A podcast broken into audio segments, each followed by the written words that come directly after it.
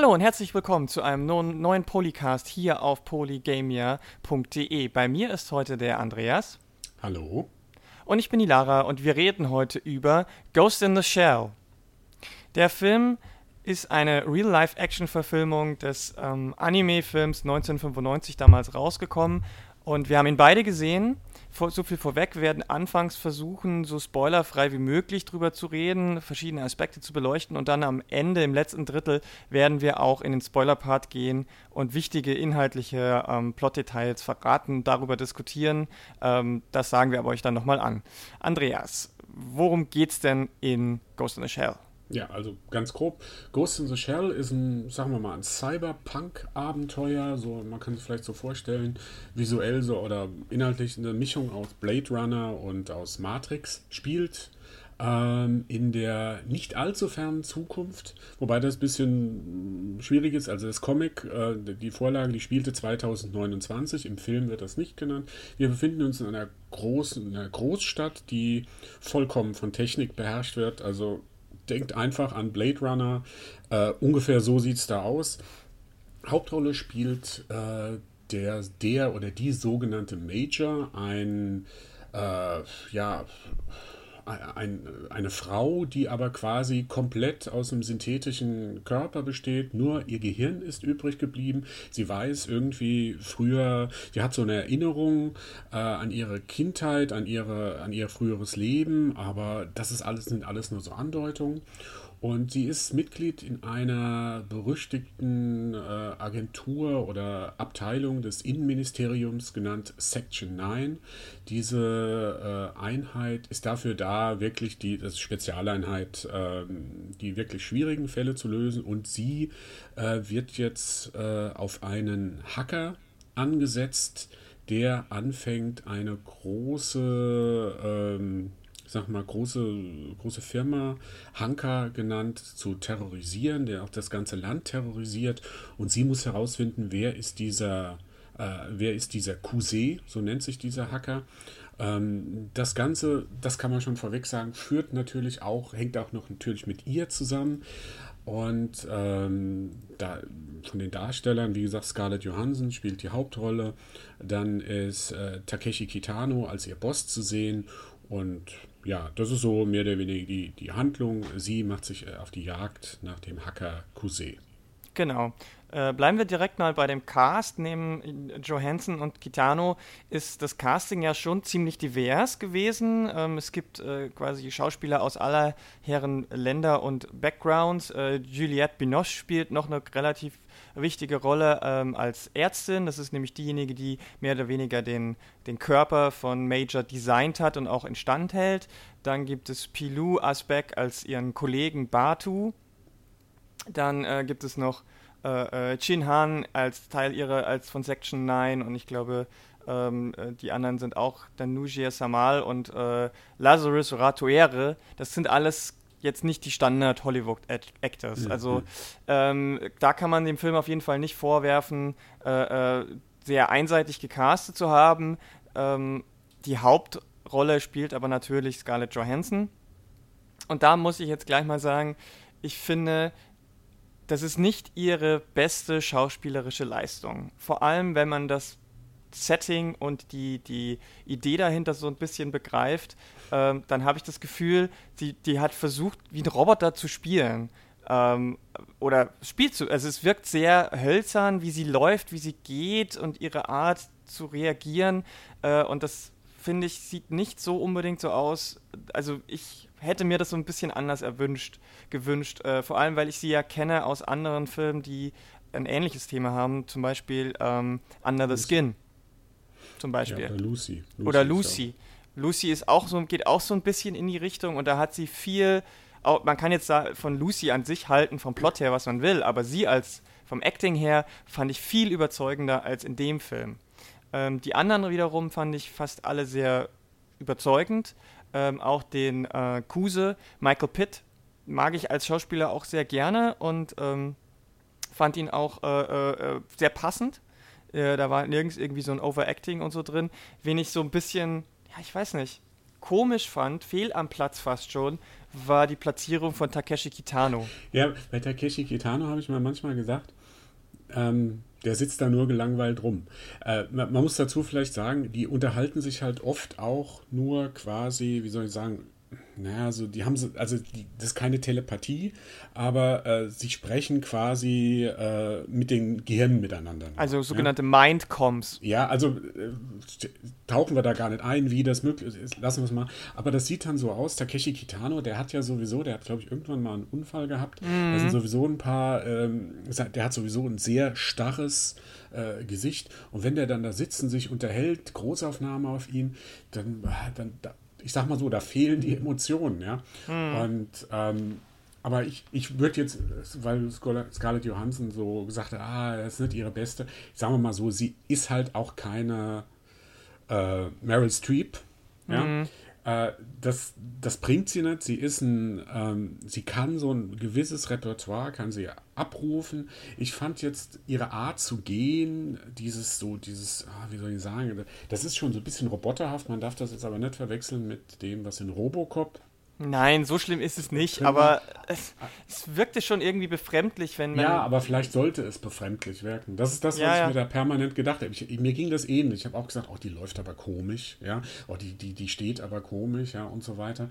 Ähm, aber vielleicht sollte es das wirken. Da, da, will ich dem Film gar, gar nicht so einen Vorwurf machen.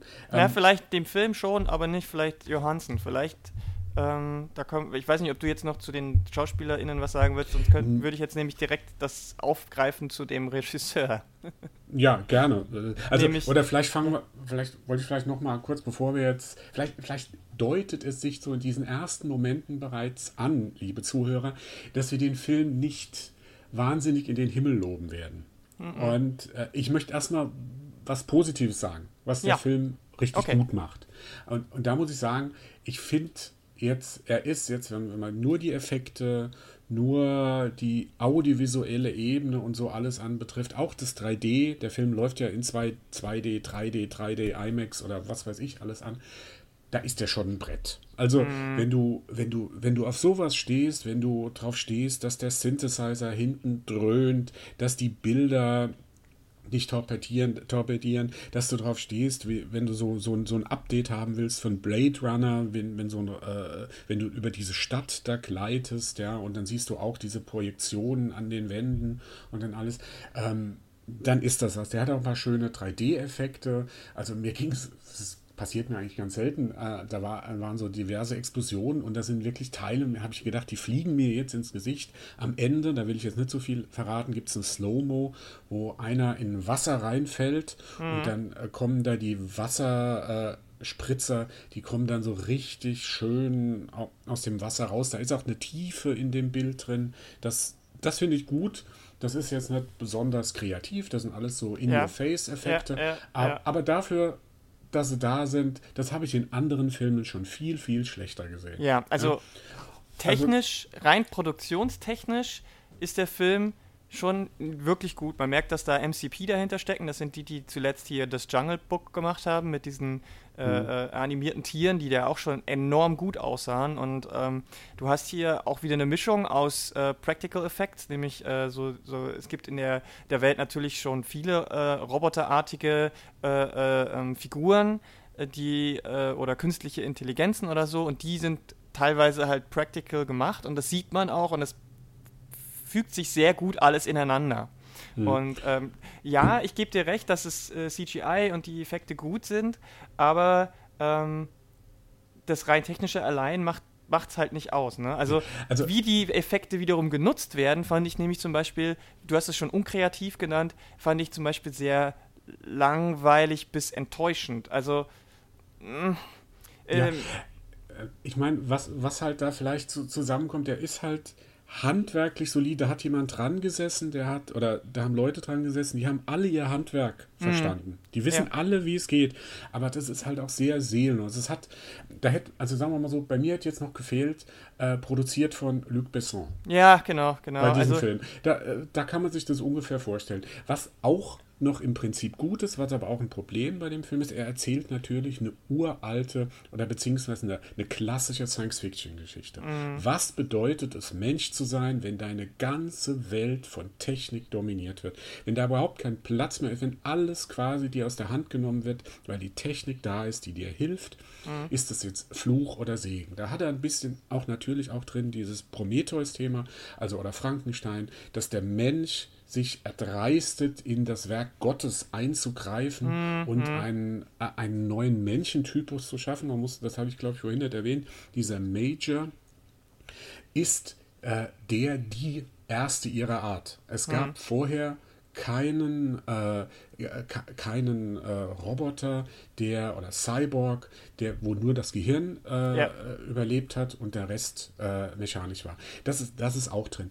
Und da hast du halt jetzt das Problem, er fügt diesem Thema nichts Neues zu. Und ich habe ja. vor ein paar Tagen getwittert, ähm, da habe ich geschrieben, das passiert halt, wenn du eine Geschichte heute mehr oder weniger genauso erzählst wie vor 30 Jahren, als sie total hip war. Das juckt heute keinen mehr. Diese ganzen Sachen, Cyberpunk äh, und das Ganze, das ist ja also die Matrix-Macher, die Wachowski-Brüder oder, oder, Schwestern, muss man inzwischen sagen, mhm. die, äh, die berufen sich ja bei Matrix direkt auf Ghost in the Shell und sagen, der hat uns inspiriert. Ja? ja Aber ja. diese ganze Cyberpunk von William Gibson, vom frühen Neil Stevenson oder so, diese ganzen Sachen, die sind ja total durchgekaut in der Science Fiction. Und dieses Cyberpunk wird jetzt so in Ghost in the Shell als neu und äh, hm. visionär dargestellt wird. Das ist eigentlich durch. Das ist so durch wie, ich sag mal, die Schizophrenie im Thriller. Ja, ja. ja. Da also, kannst du, da, und dem Film fällt nichts Neues ein. Und dann kommen wir nochmal zu dem Bild, das ist der letzte Satz dazu. Ja, ja. Ähm, die Bilder, wenn äh, über die Stadt, das sind ja. die stärksten Bilder von den Projektionen. Aber die kennt man halt auch auf, aus Blade Runner. Ja. Da ist nichts Neues dabei. Da, ist, da sind wir wieder. Das ist vielleicht alles ein bisschen techniker, technischer, ein bisschen äh, besser geworden. Aber es ist im Grunde genommen das Gleiche. Und das ist eigentlich Schlimmes, was im Science-Fiction-Film passieren kann, der gerne visionär, der gerne mhm. Äh, mhm. gesellschaftskritisch, ja. der gerne. Äh, er, er ist durchgekaut. Das, was Ghost in the Shell erzählt, haben wir alle schon hundertmal gesehen. Genau. Also du hast halt wirklich mehrere Probleme bei, bei, diesem, bei diesem Film. Also zum einen kann man ja sagen, okay, das Thema künstliche Intelligenz, was macht den Menschen zum Menschen, äh, Maschine, Mensch, Maschine, das ist ja an sich auch noch aktuell, weil wir ja immer noch an dieser Schwelle stehen. Ne, wir haben die ja als Gesellschaft und wissenschaftlich auch noch nicht überwunden.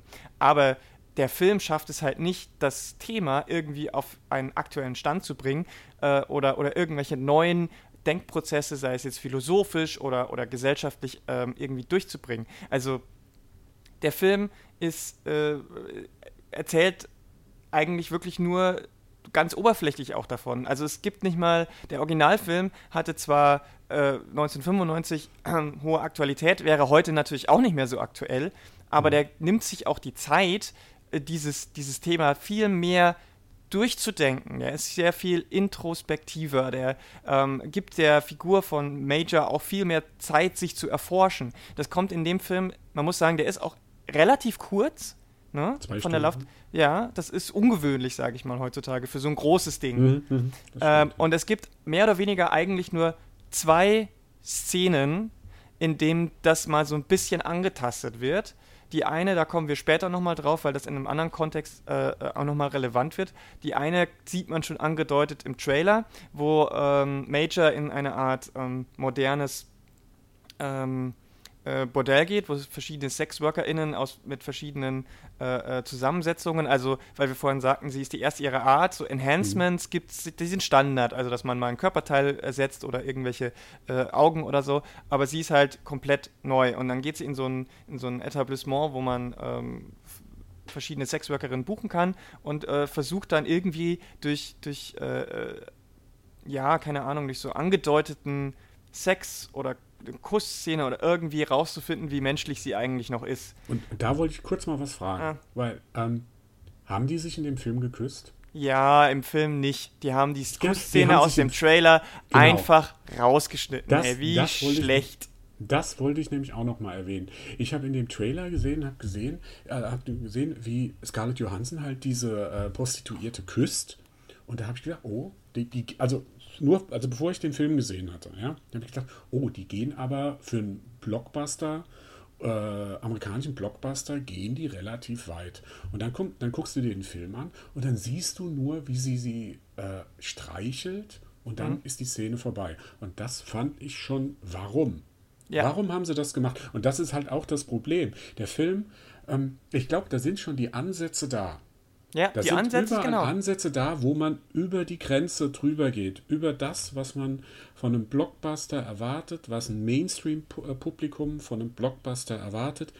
Aber dann schalten sie doch wieder einen Gang zurück. Ja, das liegt wahrscheinlich auch daran, dass der äh, PG-13 ist.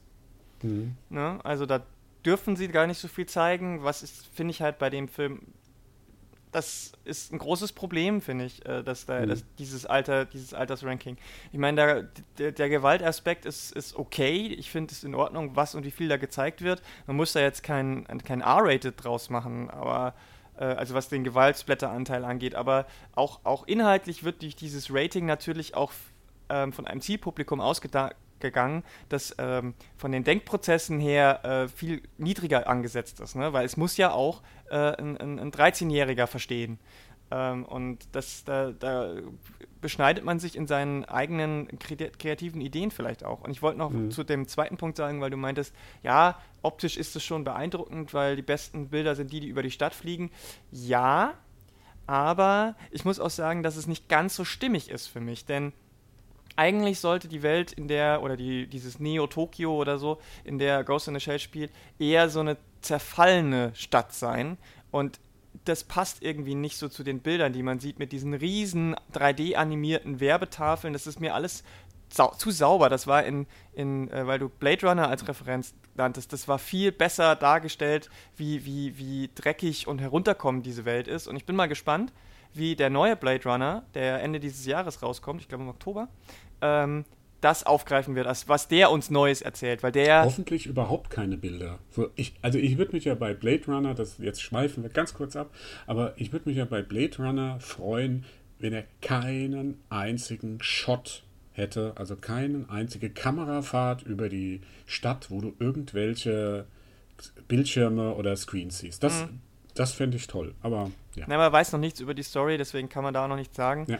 Ähm, aber das wird interessant weil genau daran wird sich ja jetzt dann auch der, das messen lassen. Aber ähm, wie gesagt, kreativ sind da einige Entscheidungen getroffen worden, wo ich sage, nee, das passt für mich auch nicht so ganz in diese Welt rein. Es, mhm. es, es kann sich nicht so recht entscheiden, möchte es jetzt äh, düster oder ist es dann doch wieder glatt und ich weiß nicht. Also ähm, hat vielleicht bei Blade Runner auch deswegen gut funktioniert, weil es halt deutlich weniger war. Ja. ja. Also ähm, in dem, äh, da, da hat das dann gepasst. Unten hat es ständig geregnet bei Blade Runner. Da ist es halt so, es, du wirst so, ich sag, ja, das sind die, die interessantesten Bilder. Mm, Aber ich habe ja, ja, gleich eingeschränkt. Man ja. kennt das aus Blade Runner es ist nicht besonders originell, aber es ist halt auch wahnsinnig viel. Es sieht mhm. eher so als wie so, eine, wie so ein Disney-Traumland Traumland aus. Ja, genau, genau. Es, ähm, da dieses, weil in, in, in Blade Runner hattest du immer noch, da war noch die Farbgebung, das ist das Besondere. Ich mag Ridley Scott nicht so sehr, mhm. aber dieses Set-Design, das er da immer hinkriegt, diese, diese, die Arbeit mit Licht, mit den Kameramännern, mit denen er da gearbeitet hat, das ist schon was Besonderes. Da da waren Leute dran bei Blade Runner, die hatten eine Vision. Und was auch bei, bei Blade Runner auch sehr ikonisch ist und was bei dem Original-Manga auch sehr ikonisch ist, weil wir vorhin das, äh, weil du vorhin das Sounddesign äh, ansprachst, ähm, ist ja der Soundtrack beziehungsweise die Musik, die Hintergrundmusik. Und ähm, ich habe jetzt nochmal extra nur die Musik äh, mir rein in den kompletten Soundtrack angehört und ähm, der ist, der ist so schön atmosphärisch stimmungsvoll. Der lädt diesen Film auch mit einer gewissen Spannung auf, den Anime.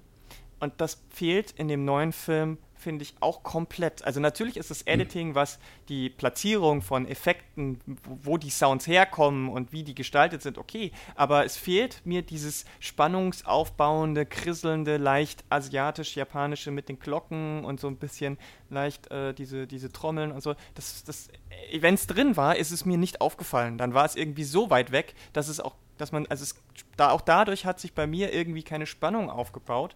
Äh, und, und es war dieses Jahr, kenne ich irgendwie alles schon.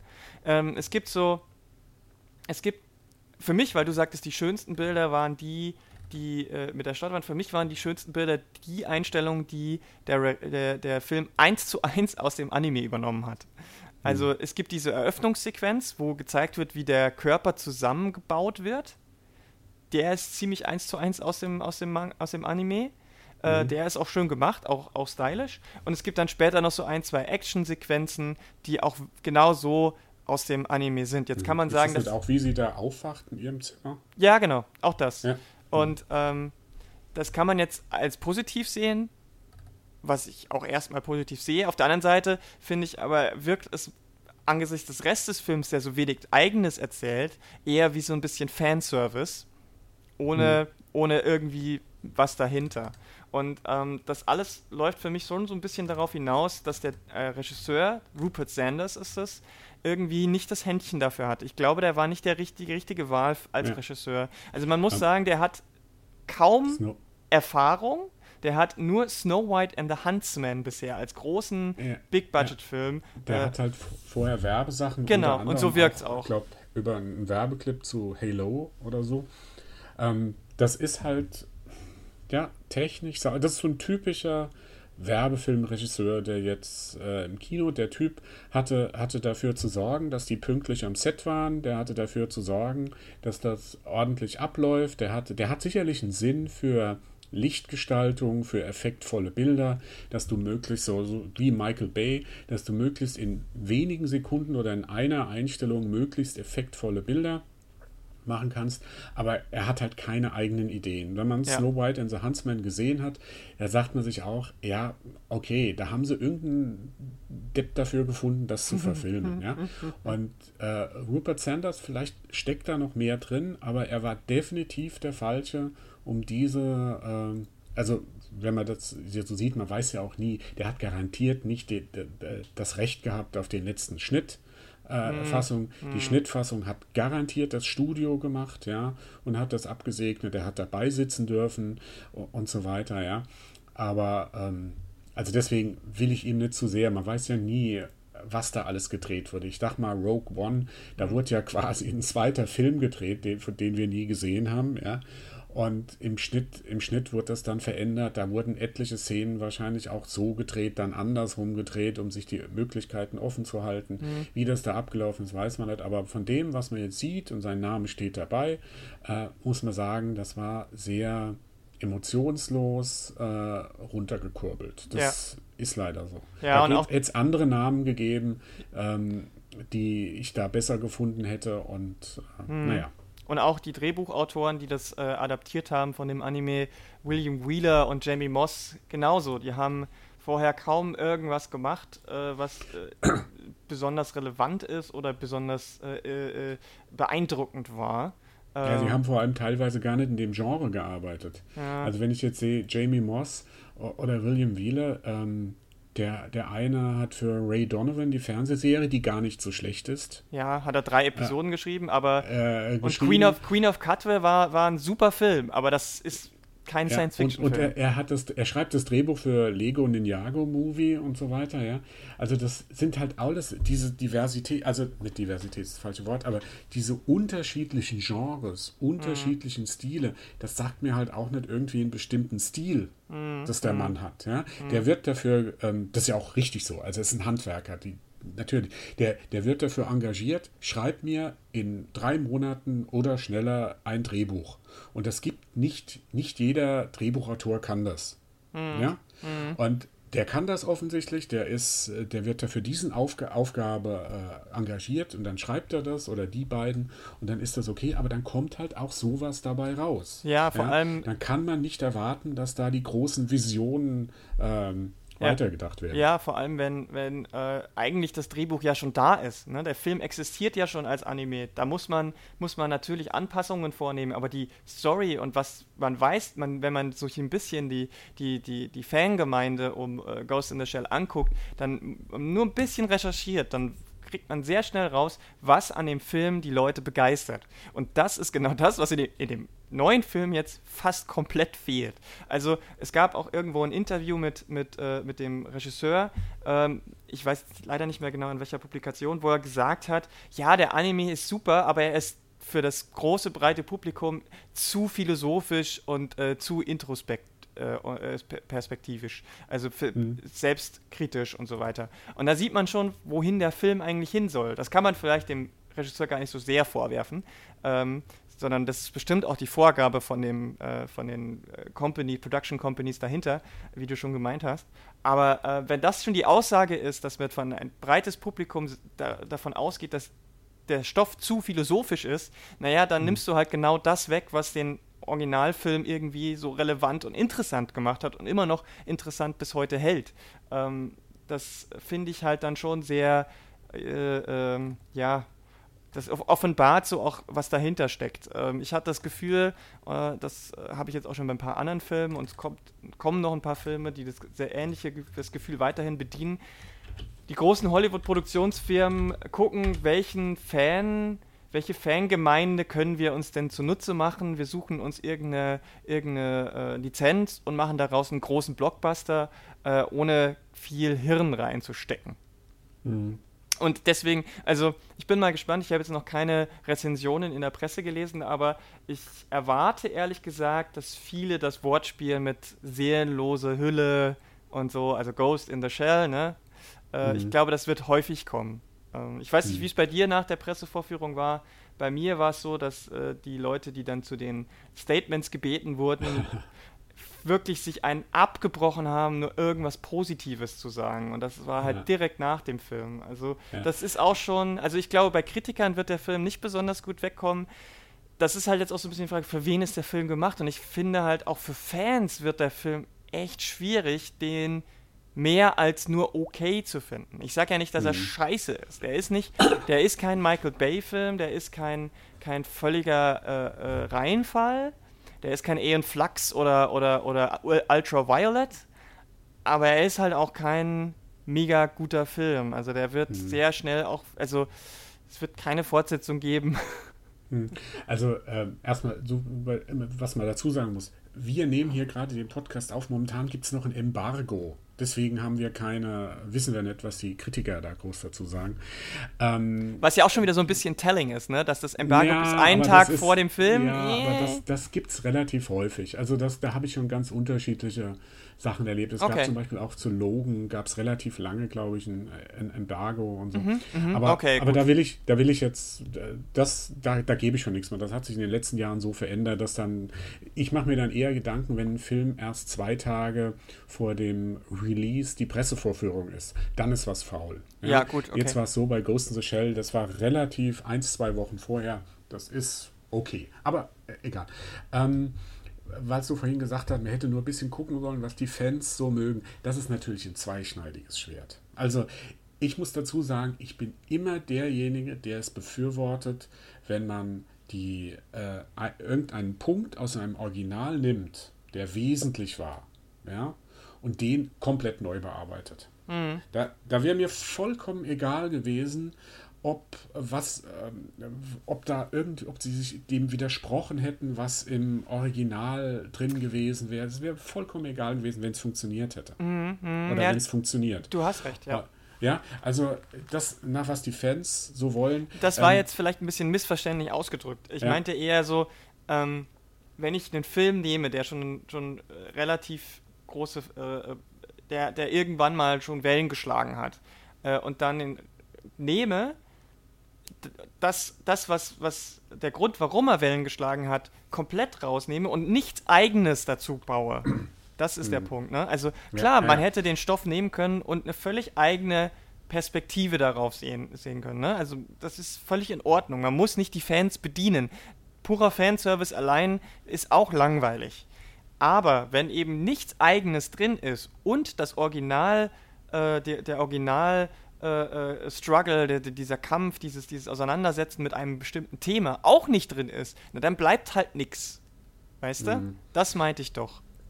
Ja, ähm, du hast dann auch gesagt, äh, für wen mhm. ist der Film? Jetzt kommen wir so ein bisschen in den Bereich, ja, für wen der Film war. Wir, sind da, wir streifen jetzt so Whitewashing wahrscheinlich gleich ein bisschen. Ähm, PG-13, das, das kann man natürlich jetzt auch sagen. Also ich bin vollkommen deiner Meinung, diesem Film hätten R-rated mhm. viel besser getan. Mhm. Ja, diese, und warum man jetzt diesen Kuss rausgenommen hat, so klein dieses Detail sein mag, ja, dann zeige ich den nicht in dem Trailer. Ja, Punkt. Das, das ja? Wenn, man muss doch vorher ein gewisses Material haben, was man hundertprozentig rausgibt. Hm. Ja? Und wenn ich sowas rausgebe, dann setze ich da auch eine gewisse Stimmung rein. Mhm. Ja? Und äh, das haben sie rausgenommen. Sie, man kann jetzt natürlich, ähm, also dieses R-Rated hätte in dem Sinn besser getan, weil wir hier haben wir ja auch eine Form von Körperkino, sag ich mal, wo es darum geht, was ist der Körper. Und da gibt es im japanischen Kino, ja, gerade mit diesen Schläuchen, die irgendwo reingesteckt werden in den menschlichen Körper, ja, ähm, gibt es ja wahnsinnig viele Vorlagen. Es gibt ähm, dieses, dieses, was ist der menschliche Körper? Da ja. hätte man viel direkter äh, noch damit umgehen müssen. Ich meine, das schreit ja der menschliche Körper, was bedeutet es, Mensch zu sein? Das schreit ja auch so nach Themen wie Liebe und Sex. Ja, ja. Und diese Themen kommen da überhaupt nicht vor in dem Film. Mhm. Die werden ja. bestenfalls angedeutet, aber sie kommen nicht vor. Die zwei, also zumindest Liebe. Wenn man das auf Sex ist ein bisschen kontrovers bei einigen Leuten vielleicht, aber Liebe. Liebe ist jetzt ein wichtiges Thema oder Emotionen. Das wird dann zwischen, und jetzt kommen wir Machen wir jetzt Spoiler kurz jetzt, jetzt sagen wir, Achtung, ab jetzt gehen wir massiv in den in, in, in Plotpoint-Spoiler hinein. Und ja. äh, wenn ihr den Film noch nicht gesehen habt und wollt, ab, wollt jetzt nichts verraten haben, weil ihr auch den Anime vielleicht nicht kennt oder keinen der Anime, gibt ja mehrere äh, äh Fassungen, Versionen und Nachfolger, dann müsst ihr jetzt pausieren und später weiterhören, wenn ihr den Film gehört, äh, gesehen habt. Und äh, wir steigen jetzt voll ein. Achtung, Achtung, Spoiler, Spoiler.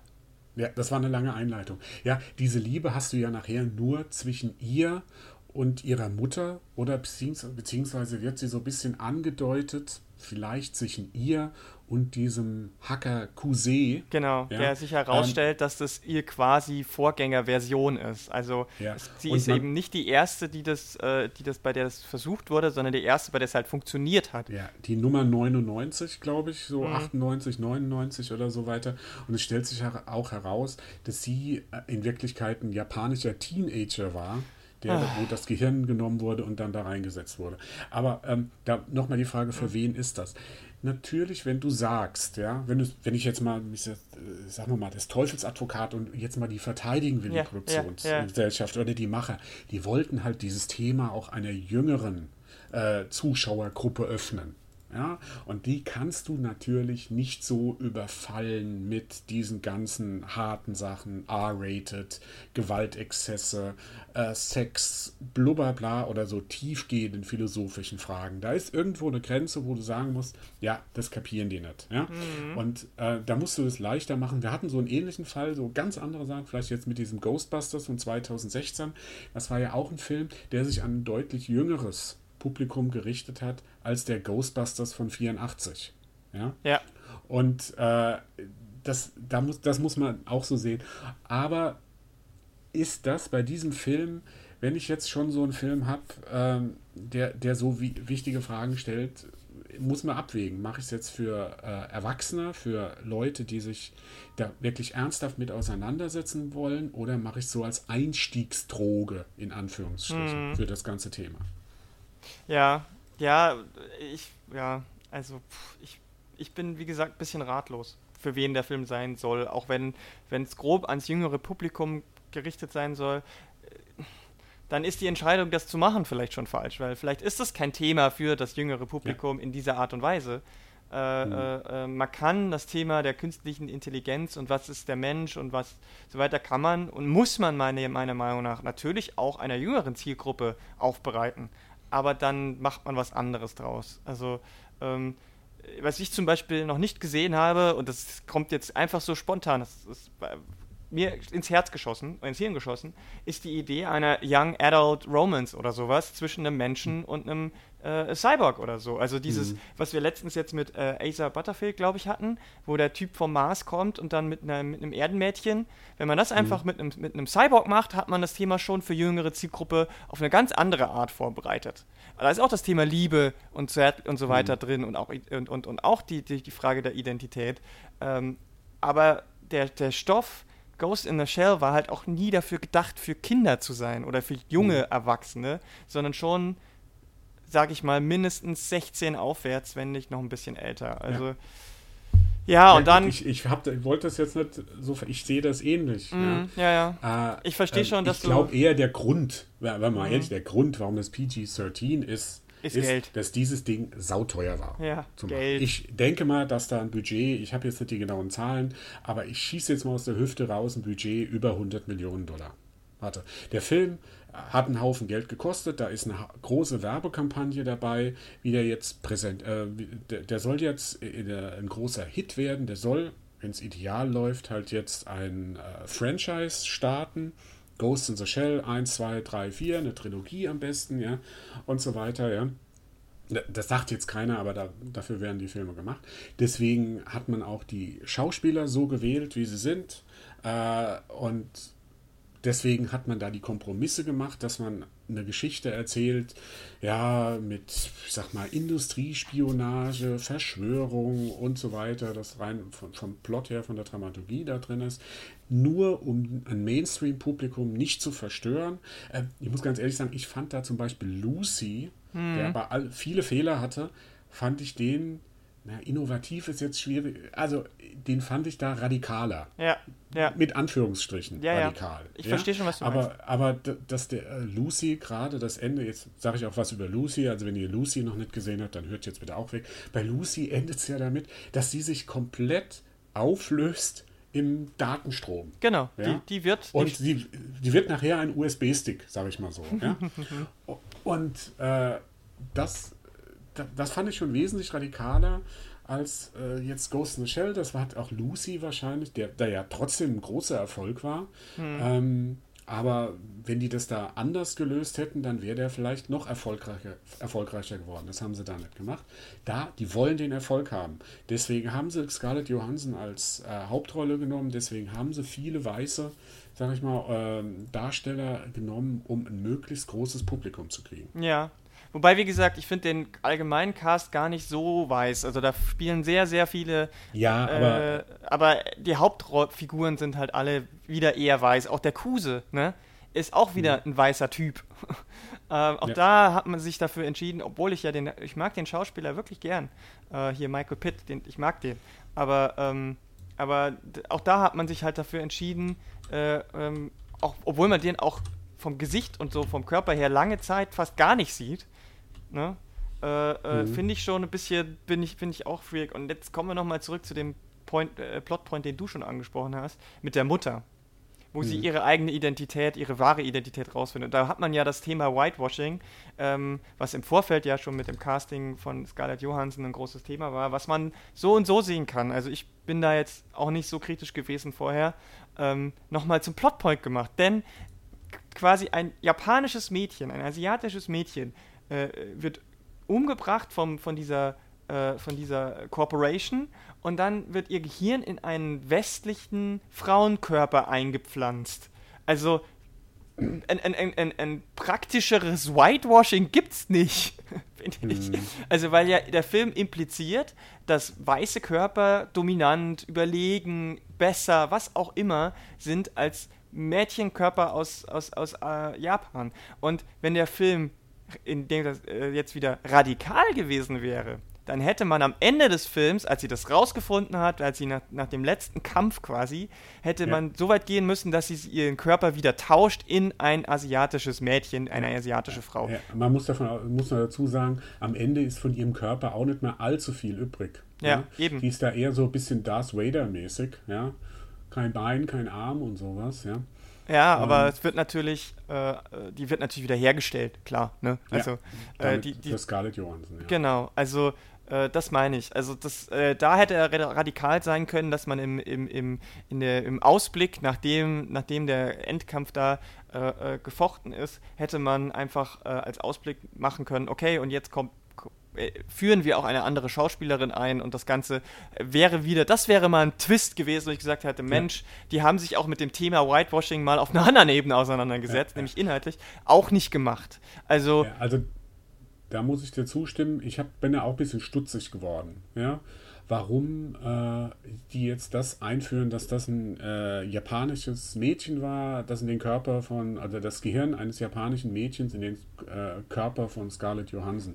Ich hätte, ähm, grundsätzlich muss man sagen, diese, wegen dem ganzen Whitewashing, äh, diese Geschichte Ghost in the Shell, die spielt zwar das Original in Japan, und hm, so. Aber es ist für mich keine Geschichte, die nur in Japan funktioniert. Nee, ja. klar. Das, deswegen hätte ich auch gesagt, naja gut, Scarlett Johansson kann man nehmen, auch die anderen ähm, westlichen äh, Schauspieler und sowieso. Ist ja nicht so wie bei 47 Ronin, ja, äh, wo, wo es überhaupt keinen Sinn macht, ja, dass da ein westlicher äh, äh Schauspieler mitmacht. Ja. Das ist so in der japanischen äh, äh, Mythologie, äh, das ist so eine japanische Legende, so typisch japanisch, dass es überhaupt keinen Sinn macht, dass da Keanu Reeves als 49. oder 47. Samurai da noch. Ja, macht. Das ist vollkommen Blödsinn. Das hätte mir bei Ghost in the Shell hätte ich gedacht, ja, okay, da wäre es nicht muss so schlimm. Nicht, muss es sein.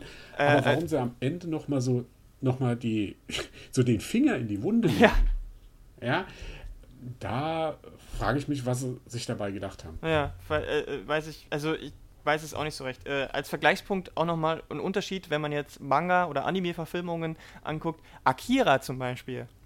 Akira ist schon meiner Meinung nach sehr verwurzelt in der japanischen Gesellschaft äh, de, mhm. der damaligen ja. Zeit. Also den könntest du, also der soll ja angeblich auch von Hollywood jetzt geremaked werden für mhm. westliches mhm. Publikum und da werden sie dasselbe wieder machen und das da ja gut, das wird jetzt auch ein bisschen davon abhängen, wie jetzt Ghost in the Shell läuft. Ja, wahrscheinlich. Also wenn, wenn, der floppt, Konzept wenn der floppt, wird wahrscheinlich Akira auch nicht kommen. Da bin ich aber eher gesagt beruhigt, weil da ist es noch viel wichtiger, dass der in Japan spielt, weil Akira ja mit dieser ganzen Atombomben äh, und äh, nuklearen, mhm. äh, ne, und jetzt auch mit Fukushima ja auch durchaus könnte man ja. da ein aktuelles Ding, aber ich habe die Befürchtung, dass sie das eben nicht machen werden, äh, äh, dass sie es eben nicht äh, in, in, in Asien wirklich verhaftet lassen. Aber du hast recht, wenn Ghost in the Shell floppt, wird Akira wahrscheinlich gar nicht gemacht.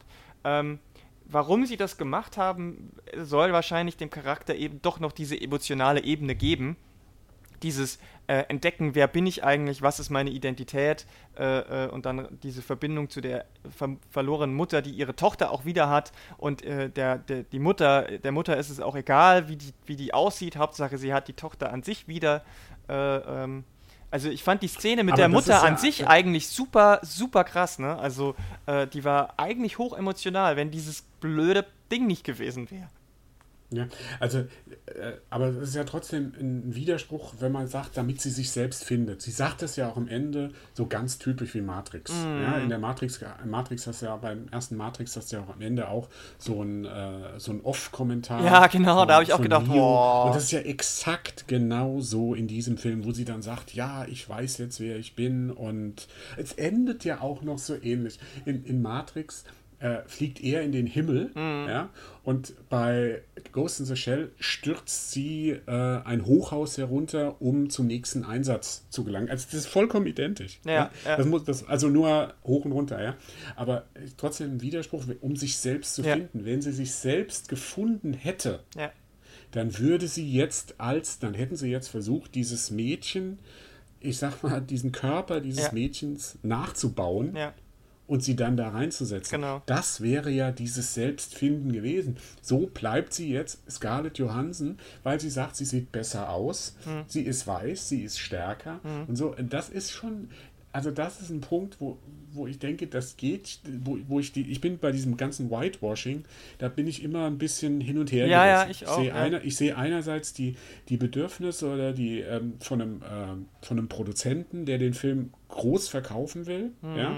Ich, ich sehe einerseits, dass es viele Plots gibt, die sind gar nicht so sehr in diesem Land mit dieser Ethnie oder so verbunden. Ja, mhm. die kann man, das sind viele universale Plots. Ich denke auch Ghost in the Shell ist ein universaler Plot, den man auf der Welt, äh, in jeder Großstadt quasi oder in jeder Industrienation erzählen kannst. Ja, aber in dem Fall war das, also da haben sie voll die Grätsche gemacht, die moralisch rassistische Grätsche. Und das, äh, das, das musste nicht sein. Ja? Der Film hat viele wichtige und gute Ansätze, die er bringt. Ja? Er, er schafft vieles nicht auszuführen, er bleibt in vielem oberflächlich.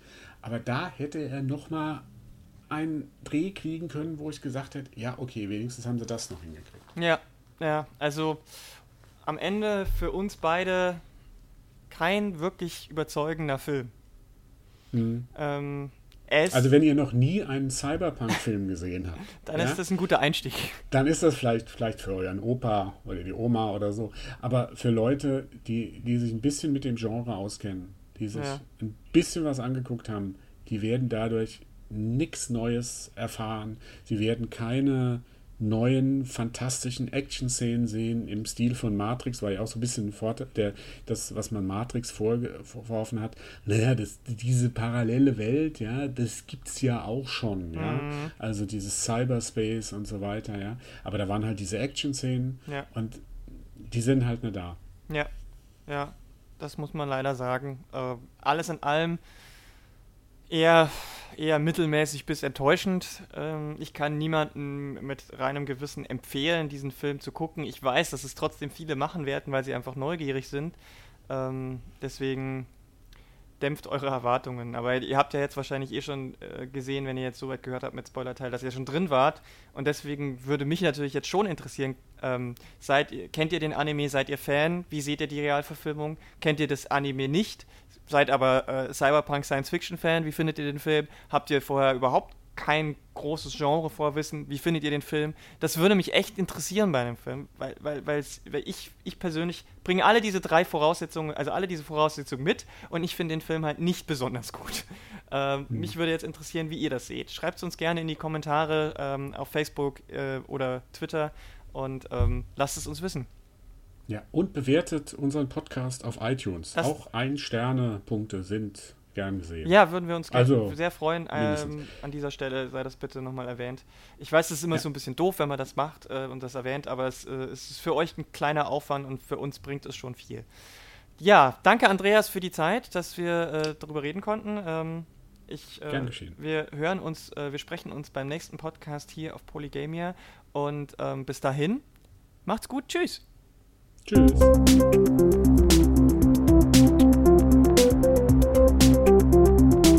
Polycast.